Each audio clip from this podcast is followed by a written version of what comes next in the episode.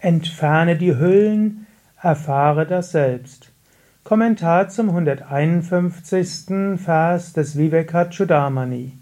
Shankara schreibt: Entfernt man gleichermaßen die fünf Hüllen, wird das reine höchste Selbst sichtbar, das dem Wesen nach ewig glückselig ist, im Innersten wohnt und aus sich selbst leuchtet. Om Namah Shivaya und herzlich willkommen zu einem Vortrag über Vivekachudamani, Kronjuwel der Unterscheidung, einer der wichtigsten Vedanta-Texte, der Vedanta, den Weg zur höchsten Erkenntnis, verbindet mit dem ganzheitlichen Yoga-Weg. Wir sind schon beim 151. Vers angelangt. Und wenn dich Vivekachudamani sehr interessiert, meine Empfehlung, geh durch alle Verse durch.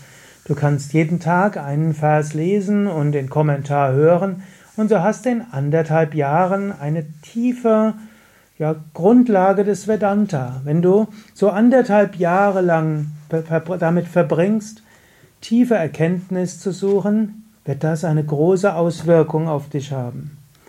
Hier im 151. Vers spricht er von Panchaman, Panchanam. Fünf. Koshanam, Hüllen. Du weißt inzwischen, die fünf Hüllen sind physischer Körper, Anamaya Kosha, Pranamaya Kosha, Energiehülle, Manomaya Kosha, also Emotionshülle, Vijnanamaya Kosha, intellektuelle Hülle, Anandamaya Kosha, die Wonnehülle. Gut, diese gilt es zu entfernen. Wie entfernst du diese? Indem du erkennst, ich bin sie nicht. Mache dir bewusst, da ist der Körper. Anamaya, gemacht aus Nahrung. Du isst, daraus entsteht Nahrung, du scheidest es wieder aus. Du urinierst, du hast Fäkalien und so weiter. Das ist der Körper. Wenn du dich mit dem Körper identifizieren wolltest, könntest du überlegen, wo ist der Körper? Bin ich die Haare oder nicht die Haare? Der Körper kann nicht existieren ohne Mikroorganismen. Es heißt, dass auf der Haut mehr als hundertmal so viele, also dass auf und im menschlichen Körper mehr als hundertmal so viele Zellen mit nichtmenschlicher DNA sind, als es Zellen mit menschlicher DNA gibt. Bin, du könntest dich fragen, bin ich dieser Körper, denn nur die Zellen, DNA, menschliche DNA, oder bin ich auch die ganzen Mikroorganismen? Der Mensch kann nicht existieren ohne Bakterien und Hefepilze und so weiter. Der Mensch ist letztlich ein Symbiont. Scherzhaft könnte man sogar sagen, der Mensch dient als Wirtstier für so viele Mikroorganismen. Du bist nicht der Körper. Es wäre die Frage, was ist der Körper? Wiederum könntest du überlegen, ab wann wird was zum Körper? Angenommen, du würdest dich mit dem Körper identifizieren und du trinkst jetzt ein Glas Wasser. Ab wann bist du das Wasser? Wenn du es trinkst, im Glas, im Mund, im Magen, erst im Blut. Wenn du etwas isst, ab wann wirst du zu dem? Im Mund, im Magen und so weiter? Bist du auch die Fäkalien oder nicht?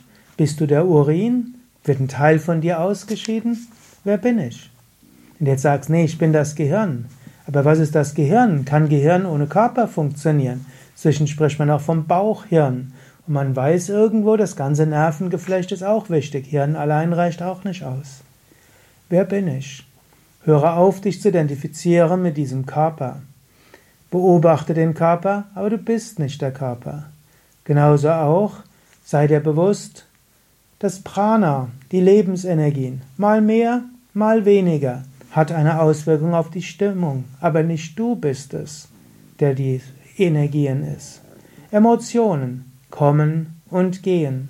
Sei dir bewusst über des Kommens und Gehens der Emotionen, aber du bist nicht die Emotionen. Du bist auch nicht der Intellekt. Der Intellekt ist ein wichtiges Instrument, gerade im Jnana-Yoga, aber du bist nicht der Intellekt. Und auch die Entzückungserfahrungen, die vielleicht kommen in tiefer Meditation oder beim Pranayama, auch die bist du nicht. Ananda Maya Kosha. Löse dich von all dem. Immer wieder erkenne das Spiel der Koshas.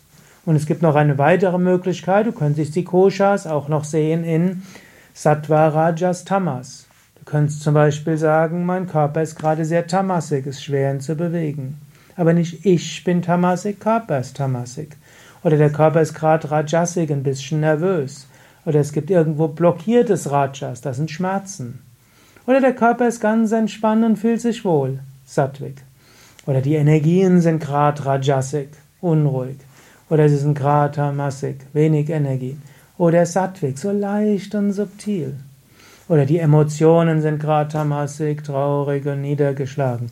Oder sind Rajasik, ängstlich, ärgerlich, gierig. Oder Sattvik, mitfühlend, freudevoll. Oder der Intellekt ist gerade Tamasik. Du verstehst gar nichts, du kapierst nichts. Oder der Intellekt ist Rajasik, er springt von einem zum anderen, kann sich nicht konzentrieren. Oder ist Sattvik, ist klar. Du kannst das so klassifizieren und überlegen und dann kannst du dich davon lösen. So sagt er hier,